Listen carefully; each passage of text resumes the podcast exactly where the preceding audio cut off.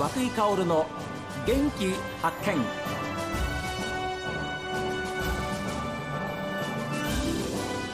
おはようございます。和井薫です。和井薫の元気発見。一日の始まりは私が発見した北海道の元気な人と出会っていただきます。今週は川が大好き。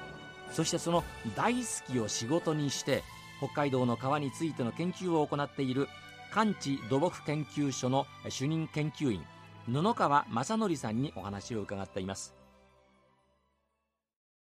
人間って不思議ですよね、えなぜ川に興味があったのかよくわからないんですけど、えまあ、物心ついたらいつも川にいましたね。わまあ大阪の都会なんですが都会の川で36万人ぐらい住んでる町ですけど、はい。大した綺麗な川でも何でもないんですけど、えみんなが野球をしますよね子供ですから、はい。でまあ僕らの時はこう自治会みたいなんであの野球チームがあるわけですよ、ええ。で放課後みんなでそれでやるわけですよね、はいはい。それが嫌でね僕は。あ嫌だったんですか？うんそれをみんなやるのが当たり前なので、えで放課後みんなそれ野球行こうぜってバッと持って走るわけですよ。それが嫌で自分は釣りに行きたいわけですよねはあ、じゃあその頃から、はい。じゃあその川の生き物というか、ええ。そういうのに興味あったんですね。まあ多分父親の影響だと思うんですけどは。い。う私の父は海外出張が多くて日本にあんまいなかったんですね。でまあ帰ってきたら、まあ、日曜日は必ずどこか連れて行ってくれるんですけど、えまあ大概かあまあ多分父も好きだったんですねあれね、今もまあ釣りするのかあもう最近してないかもしれないけど、まあ釣りだったら自分も楽しめると。い。うので、裏に川があったんで。ええ。でまあ竿担いで2人でいっつも釣り行ってましたね。だから気が付いたらまあ親父が今度3ヶ月後に日本に帰ってくると、まあ、その時には自分がもうちょっと上手くなりたいとかあったんですかね。すごい。わかんないけど。向上心すごい。ど。どこで釣れるかを教えてやりたいとかあるんでしょうね。お父さんにね。だからどここうね、川の中をひたすらこうどこで釣れるか探すんですよ。はあはあ。でい今まで行ってなかったところにええ。連れていくわけですよこれが それはまた息子さんとしては非常に鼻高々ですね。そうそうそうそうそう多分そうだと思う。今から考えるとそうなんだと思うんですよね、ええ。こうまあ今回のその子供のきっかけあるのかなっていうようなこと聞かれる時に何だろうと思ってちょっと考えたら、えそうか。もいや似たもう今と変わんないことをやってるんですよ子供の時から、えうん。こう紐に重り垂らしてええ。深さを測ったりとか、はあ。でど深いとこには何がいるとかこう地図作りをして。いやもうその辺になると単なる釣りが好きだ 釣り釣りが好きな少年ではなくなってますね。なんかね、うん。まあまあ親父もね面白かったんでしょうね。ちょっと水温とか測ったらどうだとか言ったら毎日毎日釣り行って水温測るわけですよ。布川少年が？そうなんちゅうか。で雨の日はどこで釣れるかとかね。いやでもあの頃に一生懸命し調べたら役に立ってますね今でも、あでしょうね。はい。はあやっぱり人と違うことをがやっぱり今まあまあであるんですねもうちの母親も、うん。私の母親も生まれた町がそこなので、はい。その川で遊んでたのがあるから、ええ。別に子供で行ってもあの頃子供だけで釣り行くなんて、うん。やっぱりもうやダメだって言われましたけど、はいはい。そのために釣りに行きたいなら水泳を習えと。あ水泳を。溺れても大丈夫なように。で絶対それは習えと。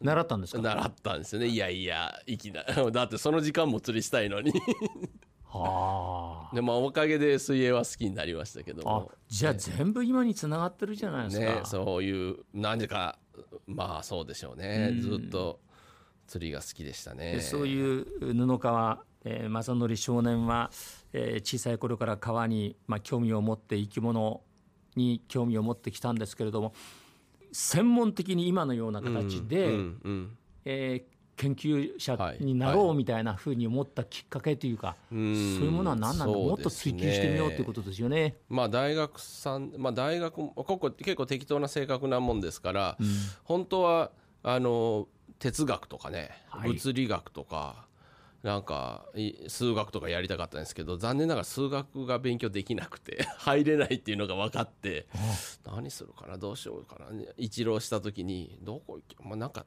森とか結構良さそうだな。ひょっとして川も流れてるしできんじゃねえかなみたいな、うんええ、森林生態学っていうのをね大学案内で見つけて生態学ってついてるし魚もいるだろうみたいな適当なことを思っていくわけですよ、はい、大学に、え、でも森林しかやっぱりやってなくて当然だから、ででももうちょっと川やりたいな川で調査やりたいなって思って大学院を探すんですよね。ははでたまたま北大がそういうあの魚の研究をも私は森林科学今でいう森林科学科ですけど、はいはい、まあ、昔で林学科ですが、ええ、で林学科のあのところで魚のことやってる先生がいらっしゃって、えでまあ、そこに行くんですけども。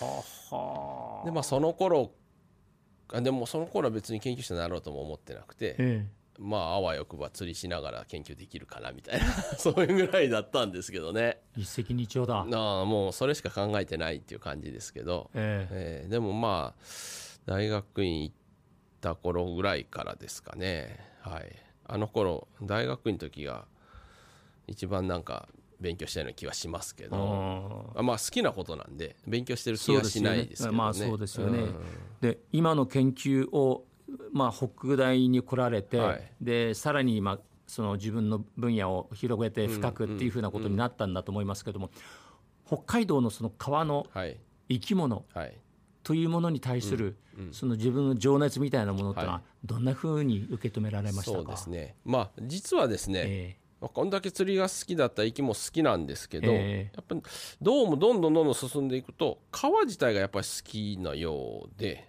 ただそれは石の並び方とか浅いとことか深いとことかどう分布してるかとかそういうことがやっぱ一番好きみたいででそこにいる生物を見てみたいっていう考えが強いみたいですね。だからそういう意味では、まあ、物理的な場ってその生息場っていうのはあの北海道は特有っていうわけでもないんですが、ええ、まあ、北海道で言うならば、まあ、地形が比較的本州に比べてなだらかだったりしますよね。はいはい、まあ、もちろん日高なんかは急峻ですけれども、え、まあ、例えば私道北でずっとやってましたので、うん、道北なんかはあ、まあ、あの氷河の影響を受けてすごくなだらかなんです。はいなのであんな地形はなかなか北海道じゃない、ね、なかなか少ないですよね。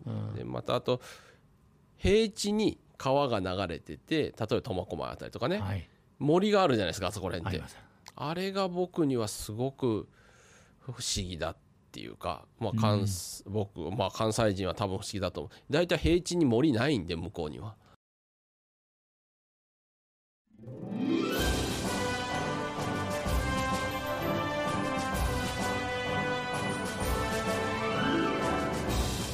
布川さんは子供の頃からもう川の生き物がもう大好きで興味があったということでしてね、まあ、お父さんの影響も大きかったようですけれどもきっかけってのはだからやっぱすごいですね。